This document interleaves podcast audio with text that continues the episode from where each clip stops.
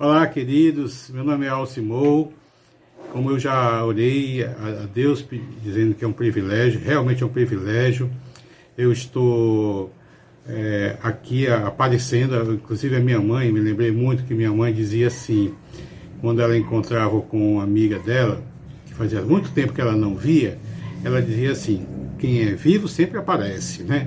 Então estou aqui aparecendo, Vivinho da Silva para ser usado por Deus. Eu espero que Deus possa estar me usando e, você possa estar sendo abençoado, sendo edificado com esta palavra, uma vez que ela já me edificou. Nós vamos falar de comunhão. E por sinal, Deus nos criou como, como, como seres relacionais, emocionais e também relacionais. O grande exemplo disso é o próprio Jesus, que ele desenvolveu seu ministério é, baseado em uma perfeita é, amizade e comunhão com os seus discípulos, a quem ele chamou de apóstolo, aqueles doze que ele escolheu para caminhar com ele. Então, nós somos seres relacionais. E temos ah, tido a oportunidade de ministrar para vocês é, o, a série né, Vem para a Mesa, já foi ministrado Vem para a Mesa com o Pai, vem para a mesa com o Filho, vem para a mesa com o Espírito Santo. Semana passada vimos vem para a mesa com a família e hoje nós vamos ter o privilégio de ouvir vem para a mesa com os amigos. Amigos todos, todos nós temos, né? Então, queridos, vem para a mesa com amigos é, é, é, o texto, é o tema que o Senhor nos desafiou a estar aqui com vocês nessa, nesse dia, né? E eu quero dizer para vocês que é um privilégio porque comunhão é algo está no coração de Deus, como já falei, seres relacionais. Jesus se relacionou com seus discípulos e, por sinal, ele, ele falou na, na sua palavra, né? Ele chamou aqueles discípulos de não só servos, mas amigos, né? Em João, João capítulo 15, do versículo 13 ao 15, diz assim, ó: Ninguém tem maior amor do que este, de dar da própria vida em favor dos seus amigos. Vós sois meus amigos, se fazeis o que eu vos mando. Isso ele estava falando para os discípulos, né? E ele continuou dizendo assim, ó, já não vos chamo de servos, porque o servo não sabe o que o seu senhor faz ou pensa, né? Mas vos tenho chamado de amigos, porque tudo quanto eu vi de meu pai, eu vi de meu pai, vos tenho dado a conhecer. E no versículo 17, é, é, é, João escreve dizendo assim: Isto vos mando, dizendo que Jesus mandou, escreve, mandou é, Jesus falou isso. Isto vos mando, que vos ameis uns aos outros. Né? Então, como eu falei, eu quero falar de comunhão, vem para a mesa com os irmãos. E comunhão, quer dizer, é uma, não é uma opção um, para um crente a comunhão é uma necessidade, né? Uma necessidade, porque nós existimos para termos comunhão uns com os outros, né? E ter comunhão é muito mais do que você saber o nome da pessoa, você saber onde a pessoa mora, ou até mesmo saber onde essa pessoa trabalha. É muito mais do que isso, né? Comunhão é muito mais do que você simplesmente é, conhecer um pouco da vida daquela pessoa. Então eu quero destacar o texto que eu li há pouco tempo, em João capítulo 15, no versículo 15, que diz assim, ó, já não vos chamo servos, porque o, o servo não sabe o que faz o seu senhor, mas tenho-vos chamado de amigos, porque tudo quanto vi do meu Pai vos tenho dado a conhecer. Então, diante de Deus, nós temos, eu e você, nós temos três títulos além do título de cristão, né? Nós temos também o título de cristão. E por sinal, lá em, lá em Atos capítulo 11, versículo 26, o Lucas ele fala que diz que em Antioquia os discípulos foram chamados pela primeira vez de cristãos. Então nós temos o, o título de cristão, mas além desse, nós temos mais três que eu quero destacar nesse dia aqui enquanto prego para vocês. O primeiro título é o título de servo de Deus.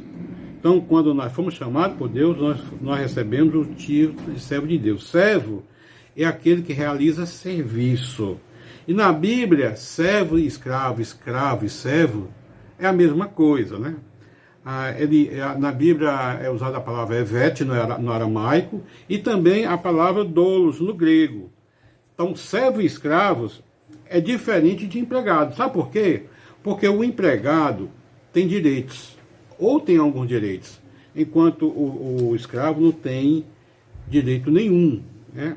Então, a palavra escravo significa propriedade, significa que ele tem um dono significa que ele foi comprado e pertence àquele dono. Né? Então, queridos, olhando para esse contexto aqui, eu e você, nós fomos comprados por um alto preço, como escravo e servo de Deus.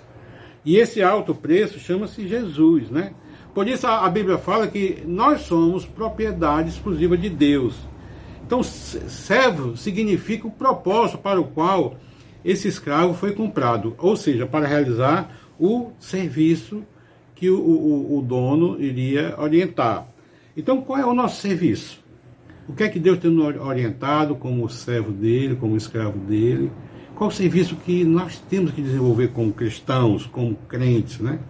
Como, agora como amigos de Jesus, né? É, Atos capítulo 1, versículo 8, diz assim, mas recebereis, dizendo para a igreja primitiva, né? mas recebereis poder ao descer sobre vós o Espírito Santo, e sereis minha testemunha. Então, querido, a primeira, o primeiro serviço que nós, eu e você, precisamos desenvolver como cristão é, é o de alguém que testemunha de Jesus, alguém que fala de Jesus. Ele, ele fala assim, ó, serei minha testemunha, tanto em Jerusalém, como em toda a Judéia, em Samaria, até os confins da terra. Então, então o nosso serviço é testemunhar de Jesus, quem ele é, o que ele faz, está fazendo e irá fazer, porque Jesus continua realizando, fazendo, e por sinal ele vai fazer uma grande obra, ele voltará para arrebatar a sua igreja. Então, o primeiro título é o título de servo, né? Então, partimos agora para o segundo título. O segundo título que nós temos diante de Deus é de filho de Deus. Nós somos filhos de Deus, porque nós fomos comprados por um alto preço por Jesus, né?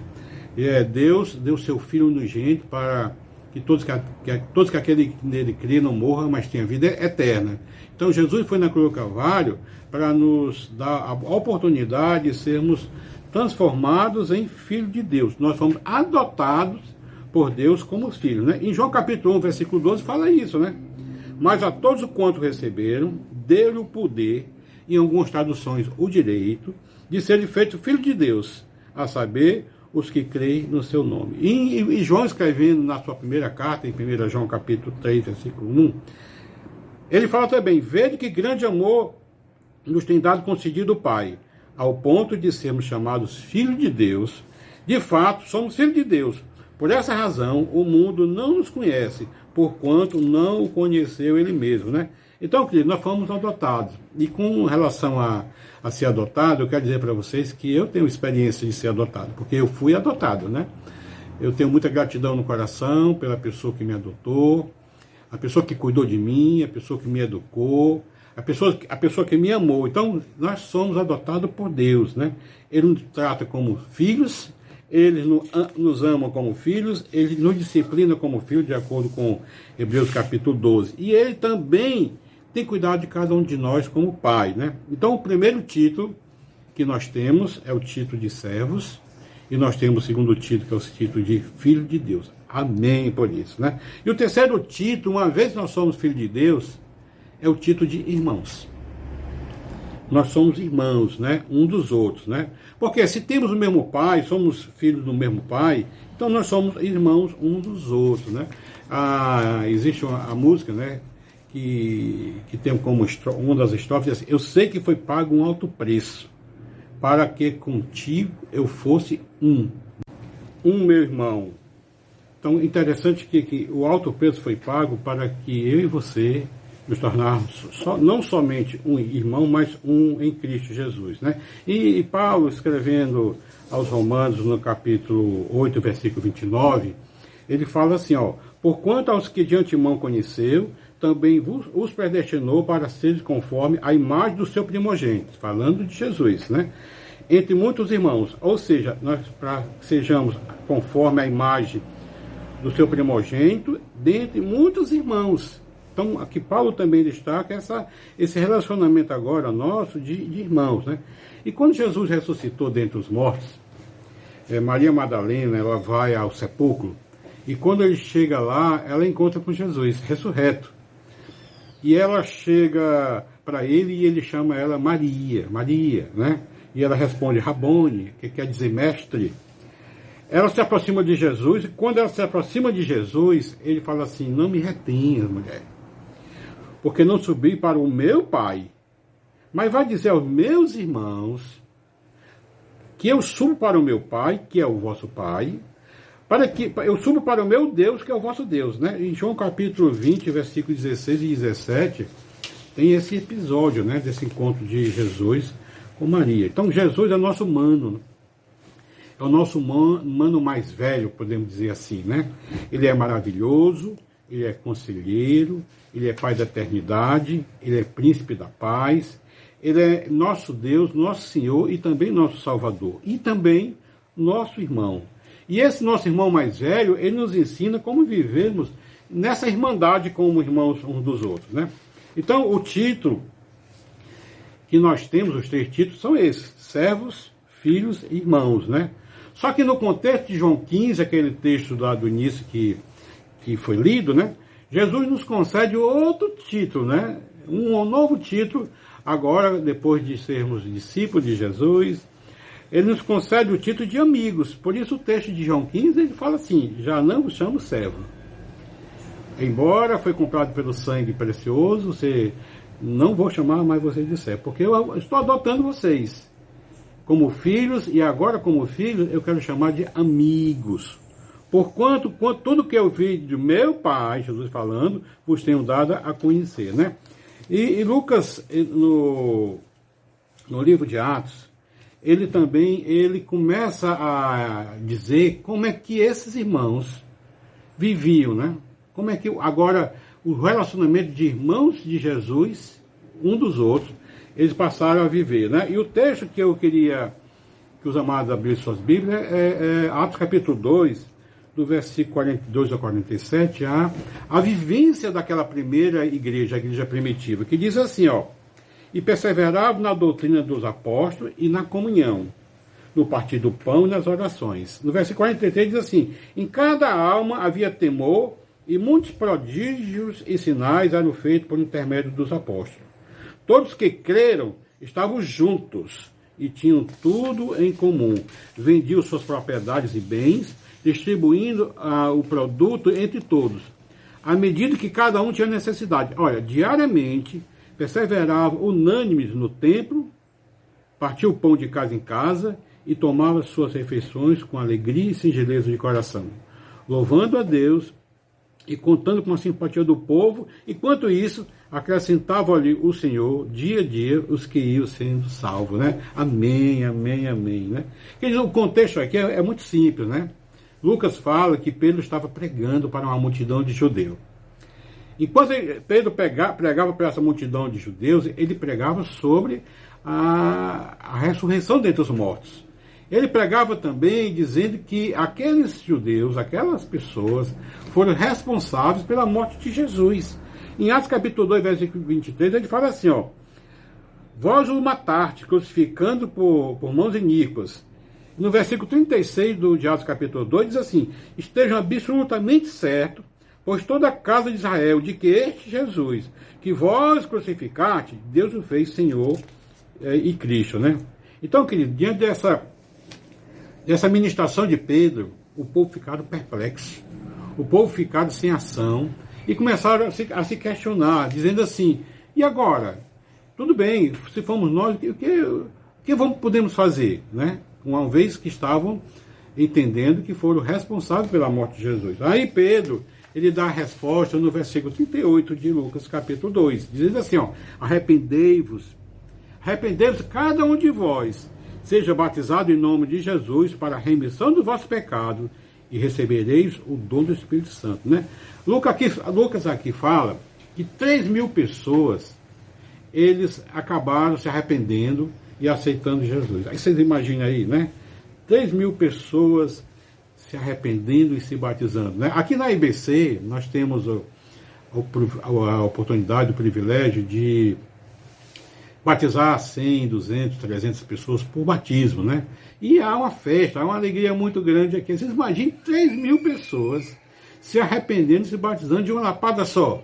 Olha que festa gloriosa, né? Então Lucas fala agora como que esta, é, é, é, essas pessoas que foram transformados de servos em filhos de Deus e amigos de Jesus, eles passaram a viver. Isso é o que Lucas está falando, né? Porque, olha, quando a gente pensa em números, né? não em números, mas são 3 mil pessoas salvas, 3 mil pessoas que foram tiradas das garras de Satanás, 3 mil pessoas que vão agora viver na eternidade com, com o Pai, é muito mais do que números, né? Porque a palavra de Deus diz: há júbilo no céu quando o pecador se arrepende. O, e o contexto desse texto é as parábolas né, a, a, da ovelha perdida.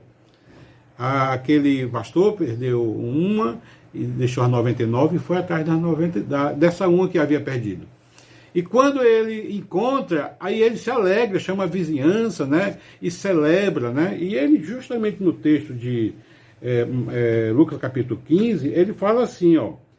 Digo que assim haverá júbilo no céu por um pecador que se arrepende, do que por 99 que estão juntos, porém não necessitam de arrependimento, né? Então, quando um pecador se arrepende, realmente é motivo de festa. Por isso essa festa lá de Atos foi gloriosa, porque as 3 mil pessoas aceitaram Jesus. Todas as 3 mil pessoas passaram pelo processo de transformação de servos em filhos e de filhos em amigos de Jesus. Né? E Lucas começa a falar agora como é que esses irmãos passaram a viver. Né? Porque na caminhada cristã, na nossa caminhada com Jesus, é inseparável da comunhão uns com os outros. O que é comunhão? Comunhão, segundo o dicionário, comunhão, ele define comunhão da seguinte forma: é uma concordância de ideias. Ele também define que é uma sintonia de sentimentos. Ele define também que comunhão é a união. Ele defende é, também, ele explica o dicionário, que é uma coparticipação, né? Mas o dicionário deixa bem claro que comunhão é muito mais do que um acordo. Por que ele é, é muito mais do que um acordo? Porque o acordo ele dura enquanto os interesses durar.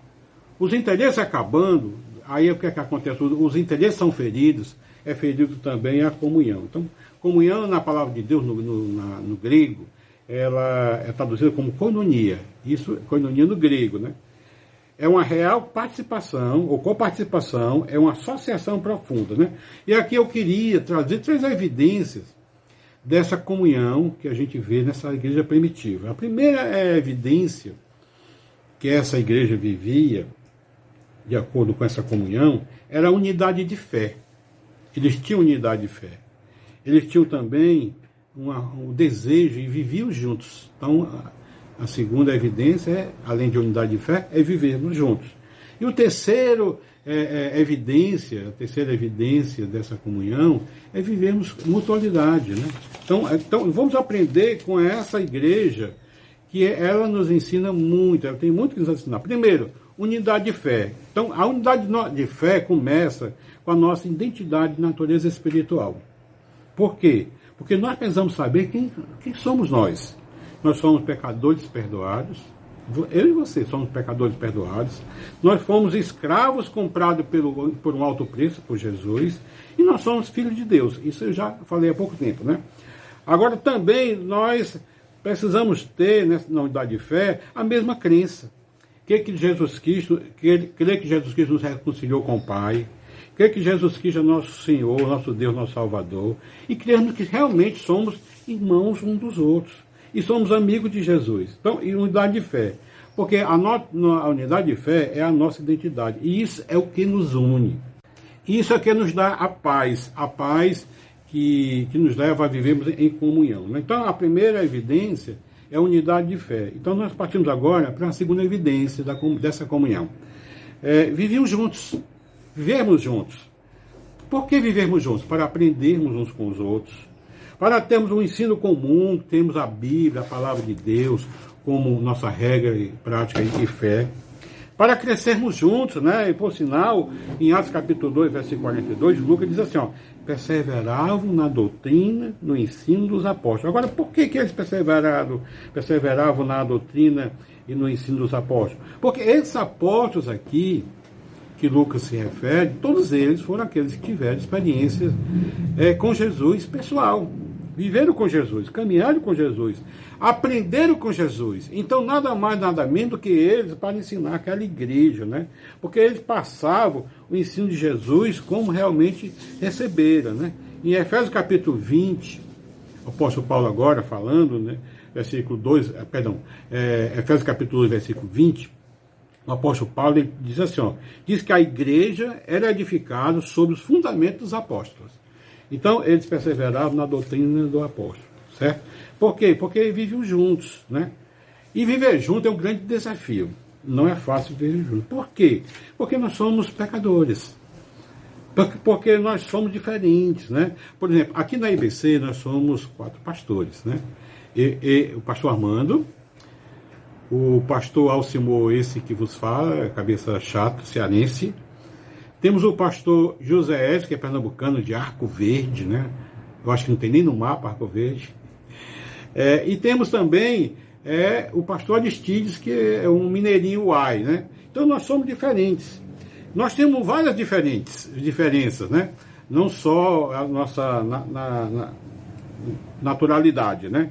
Nós somos diferentes porque porque torcemos por times diferentes, nós temos hobbies diferentes, mas uma coisa nos une. Sabe o que é que nos une? Nós somos filhos do mesmo pai, né? Passamos pela mesma conversão de escravos em filhos e de filhos em irmãos. E tivemos o mesmo batismo em nome do Pai, do Filho e do Espírito Santo. Isso, querido, é o que, nos, que importa para nós. Sermos de Jesus. O que nós somos em Jesus. Então nós somos diferentes, sim, tá certo? Mas nós temos o mesmo Pai, né? Então é, eu posso dizer que Deus tem filhos de diversas formas. Ele tem filhos naturados e também filhos desnaturados. Temos filhos que nós que chamamos próximos e temos filhos que são pródigos. Tem filhos fiéis, filhos infiéis. Filhos reverentes e filhos irreverentes filhos obedientes e filhos desobedientes. Então Deus tem filhos de todo jeito. Então, essa reunião são a reunião de, de pessoas diferentes, muito diferentes. Né? E num grupo de relacionamento, que nós chamamos de GR aqui, aqui na IBC, nós vivemos com essas pessoas que são diferentes também.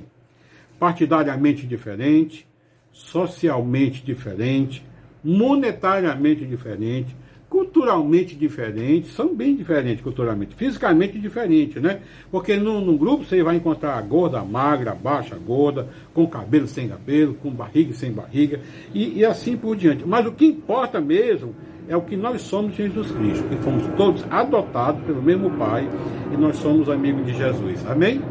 Amém, né? Glória a Deus. Né? Nós somos diferentes, mas nós não somos indiferentes à necessidade do outro. Né? E aqui eu parto para a terceira evidência da comunhão. Ou seja, é o cuidado mútuo. Eu preciso cuidar de você e você precisa cuidar de mim. Em Atos capítulo 5, tem um episódio que é muito interessante, né? E por sinal no capítulo 4 diz assim, ó. É, Atos 4, 42 diz assim: Na multidão dos que creram era um coração. Ninguém considerava exclusivamente sua nenhuma das coisas que possuía. Tudo, porém, lhe era comum. Isso aqui era uma forma daquela igreja de Atos. E no versículo 36 e 37 de Atos capítulo 4, aparece aqui um, um personagem, Barnabé, e diz que o texto que Barnabé vendeu a propriedade que tinha e trouxe o dinheiro diante dos apóstolos para atender a necessidade uns dos outros. Então Barnabé aqui era alguém que sabia esse, essa evidência da comunhão, de cuidar um dos outros, né? É, olhar para a necessidade do outro. E no, mas no, no capítulo 5 de Atos, capítulo 1, perdão, no capítulo 5, é, versículo 1, o apóstolo Paulo, perdão, o Lucas, ele pega, ele também descreve um, um, um episódio bem estranho, né? É aquele casal Ananias e Safira, né? E diz assim o um texto que ele também venderam a propriedade, diferente, da mesma forma como Barnabé fez, né? a propriedade que tinha, e trouxeram diante dos apóstolos parte do valor. E disseram que ali estava o total, né? Todo a venda, né? Aí, quando nós olhamos agora o que aconteceu em seguida, na repreensão de Pedro para esse casal, fica bem claro que Pedro disse assim: Olha, você não precisava vender, você não precisava doar. O problema aqui desse casal foi justamente porque eles foram com mentira para. Eles mentiram para o Espírito Santo. Por isso Pedro repreende né, e diz claramente que esse casal mentiu para o Espírito Santo. Então, queridos, nós vemos aqui o modelo de Barnabé, que for, entendia o que é viver essa comunidade, essa comunhão, o cuidado mútuo, essa evidência. Mas esse casal aqui talvez tiveram dificuldade de viver essa evidência, né? Barnabé, ele foi sensível que a necessidade do outro e por isso ele vendeu e deu enquanto Ananias e Safira não fez dessa forma. Né? Barnabé ele viu que a necessidade do outro era algo extremamente importante. Né? Eu louvo a Deus, queridos, por essa igreja, que aqui nós temos vários Barnabés. Pessoas caridosas, pessoas com coração com muita generosidade, que contribuem, não fica indiferentes quando vê o outro passar por necessidade. Né? Agora, onde é que nós podemos desenvolver essas evidências da comunhão. Nós podemos desenvolver essa evidência da comunhão, primeiramente, né, nós podemos viver aqui nesse grande ajuntamento, embora nós estamos reunidos hoje, né, por conta do isolamento, mas nós vamos viver um dia, né? E nós já vivemos um dia, né? Então, nesse, nesse grande ajuntamento que nós chamamos de GA, aqui, quando, quando a gente é, vive essa evidência quando nos abraçamos, né? Eu espero que um dia a gente volte a nos abraçar novamente, né? Quando nós estamos juntos, quando nós nos cumprimentamos, né? Quando nós olhamos para o outro e escutamos o coração do outro. Quando nós, nós sentamos na mesa para tomar aquele café, ou como eu estou com saudade, né? Aquele cafezinho no domingo aqui de manhã, né? Quando nós incluímos alguém num grupo, porque nós entendemos que sozinho não pode, né? Nos preocupamos com o outro que precisa, não pode ficar isolado, né? Quando nós partilhamos nossos dons uns com os outros, né? Então aqui no GA, nesse grande juntamento, é um local onde nós podemos também é, desenvolver essas evidências da, da comunhão. Há outro local que nós podemos e devemos desenvolver essas evidências da comunhão é no, no, grupo de relacionamento que nós chamamos de GR. Né? No, e, por sinal, é muito mais fácil desenvolver todas essas evidências da, da comunhão no, no, GR. Né? Porque lá no grupo nós sentamos na mesa. Né? E a mesa é muito mais do que um utensílio da casa. A mesa, querido, é sinal de comunhão. Quando nós sentamos na mesa, nós partilhamos, nós temos comunhão. E quando Jesus é o centro dessa comunhão, aí nós temos mais intimidade, aí nós temos mais comunhão, porque nós somos um corpo, um corpo em Cristo. Porque ao redor da mesa conhecemos pessoas. Ao redor da mesa nós estreitamos relacionamentos. Ao redor da mesa nós abrimos nosso coração para o outro, né? Poxa, quantas vezes, né? Escutei, né?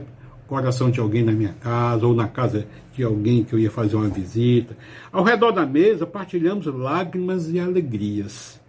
Ao redor da mesa conversamos e damos boas gargalhadas, né? Ah, como é bom, né? Ao redor da mesa as amizades são fortalecidas, as amizades são solidificadas, as amizades são autenticadas.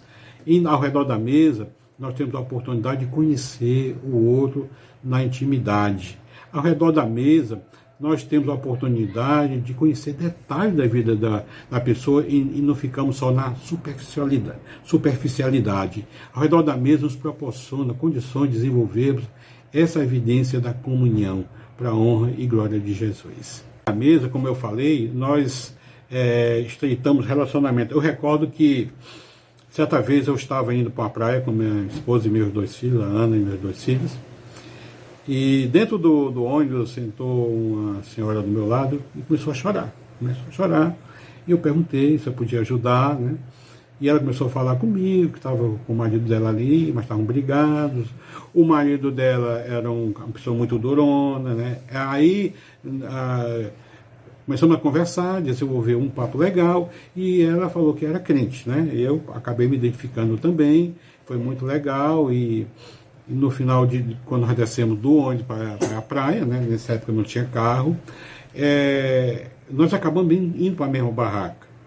E lá nós tivemos a oportunidade de ficarmos juntos. Ela tinha dois filhos, eu tinha dois, e ficamos nós, é, nossas duas famílias, conversando, aí comemos, lanchamos, batemos muito papo. Só que ela tinha me falado que o Geraldo detestava crente, detestava igreja. Um dos grandes problemas que eles estavam tendo era justamente isso, né?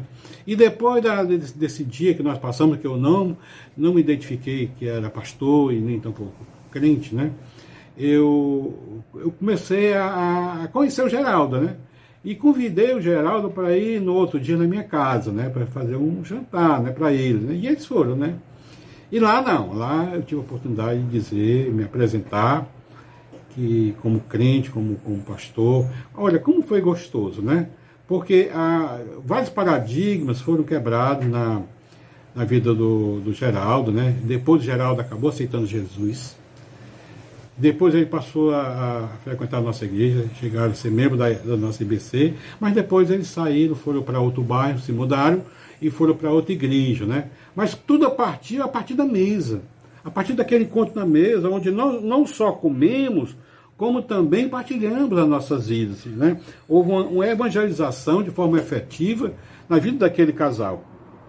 Então, novamente, depois eu fui à praia, né? Interessante como tem histórias com praia né? na minha vida. Eu, eu fui com a Ana novamente, eu, a Ana e dois filhos, né? E lá nós é, conhecemos um casal. Esse casal, eles estavam lá e eles iam nos pedir para segurar as coisas deles enquanto eles iam dar um mergulho, né? Na nossa praia, né? E quando voltaram, começaram a brincar com os meninos e, e acabamos convidando ele para sentar, o casal, na mesa, agora lá, lá da barraca, e esse casal, eles sentaram e começamos a conversar, e daqui a pouco, esses dois eram crentes. Eram de São Paulo, né, tinham acabado de chegar, estavam aí num, tentando alugar um local para morar, um flat é, mobiliado. E esse casal acabou, eu acabei levando para minha casa também. Nós jantamos na, na, mesa, conversamos e solidificou a nossa amizade. Né? O nome deles é, é Rubens é o Rubens e Beth, né? E por sinal eles são amigos até hoje, né? Eles moram em São Paulo, eles voltaram para São Paulo. É, todas as vezes que eu vou em São Paulo, e, às vezes ele viaja 100, 120 é, minutos, ou é, minutos, né? para vir para São Paulo, para a gente ter um momento, de, um momento de conversa, e lá nós compartilhamos né, os nossos, as nossas conquistas. Né? Então, Rubens e Beth, até hoje, são nossos grandes amigos. Né? Eles moram hoje em Dayatuba, que fica entre 100 e 120 quilômetros de São Paulo. Né? Mas quando eu vou para São Paulo, ou ele vem em São Paulo para nos encontrar, ou nós vamos em Dayatuba. Ele, aliás, ele vem, vem nos pegar para ir para Dayatuba para ter um tempo com eles. Né? Mas essa amizade ela foi solidificada também ao redor da mesa. Por quê? Porque ao redor da mesa também nós consertamos e acertamos contas, né? fazemos reparações. Ao redor da mesa, nós temos a oportunidade de não só pedir perdão, mas como também liberar perdão. Ao redor da mesa, a igreja cresce saudável. Ao redor da mesa, nós temos comunhão com o Pai, com o Filho e com o Espírito Santo. Por sinal, o salmista no Salmo 133, versículo 1 diz assim: Ó, oh, como é bom e agradável viveres unidos como, como irmãos, né? E o salmista destaca também essa que é bom e agradável essa união. Né? Então eu queria deixar aqui dois desafios para você. Né? Talvez para você melhorar a sua comunhão, os seus relacionamentos. Né? O primeiro desafio é que você precisa entrar num grupo de relacionamento. Se você não está num grupo de relacionamento, você precisa entrar. Por quê? Porque lá nós exercitamos comunhão de forma mais efetiva. Logo depois do culto, aqui, logo depois da tela onde você está me, me assistindo, tem um link em azul. Você clica lá e você vai entrar num ambiente onde vai ter duas coisas. Primeiro, você vai ter um local onde você pode ser integrado num grupo pequeno, incluído no grupo pequeno. E, e também vai ter uma sala de oração, onde lá é, vai estar pessoas, onde você vai ter a oportunidade de abrir o seu coração, compartilhar, fazer um pedido. Então, não, não deixe né, esses dois momentos importantes para você. Então, o primeiro desafio, entre no grupo pequeno. E o segundo desafio, para que você viva essa evidência da comunhão, você precisa ser um Barnabé na vida das pessoas.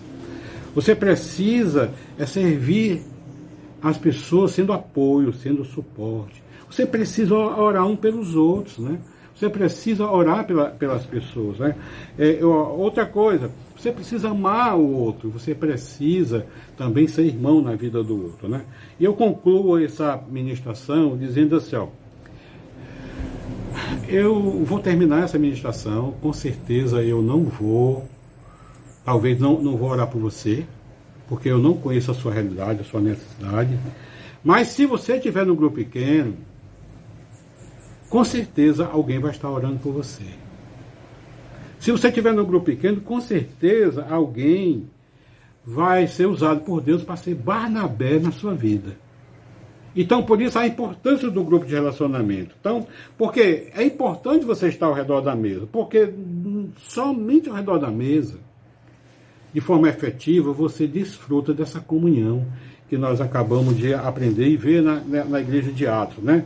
Então, querido, eu queria encerrar dizendo assim: não fique de fora, vem para a mesa. Vem para a mesa com seus irmãos. Vem para a mesa com os nossos irmãos. Eu queria encerrar orando por você. Os dois desafios estão aí colocados, né? Entra no grupo pequeno, seja Barnabé na vida das pessoas que estão passando por necessidades, e você conhece a realidade dela, não se omita, seja aquilo que Deus tem te chamado para ser uma pessoa generosa, né? Eu queria orar dizendo assim, Pai, em nome de Jesus. Eu quero pedir pelas pessoas que estiveram me ouvindo, Senhor as pessoas que, com certeza, aquelas que foram já transformadas de, de escravos em filhos e filhos em amigos de Jesus. Pai, eu vou pedir também por aquelas pessoas que ainda não passaram por esse processo. Que eles entendam que Jesus é Salvador. Mas Ele é Salvador, mas Ele precisa ser aceito para, para que o sangue dele possa ser algo, Deus, real na, na, vida de alguém. O sangue que purifica, que perdoa, que limpa o, o, pecado, Senhor, de cada um de nós.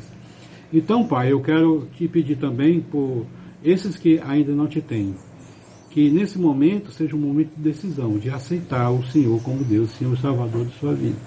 Mas eu também te peço, Senhor, que os grupos que já existem, essas pessoas possam cada vez mais estar cumprindo o papel de irmãos uns dos outros, entendendo, Senhor, a nossa filiação, que nós somos adotados pelo mesmo Pai, entendendo, Senhor, que nós somos diferentes, mas nós, nós não somos indiferentes, porque somos filhos do mesmo Pai. Então, Pai, em nome de Jesus, obrigado, Senhor. Esperamos que essa mensagem possa chegar no coração e desafiar as pessoas a amarem mais, como a tua palavra foi lida aqui nessa, nesse dia que amai-vos uns aos outros. É o que nós queremos. E uma forma efetiva de amar é quando nós sentamos ao redor da mesa com os irmãos. A quem eu oro e agradeço pela oportunidade para estar ministrando em nome de Jesus. Amém, amém amém.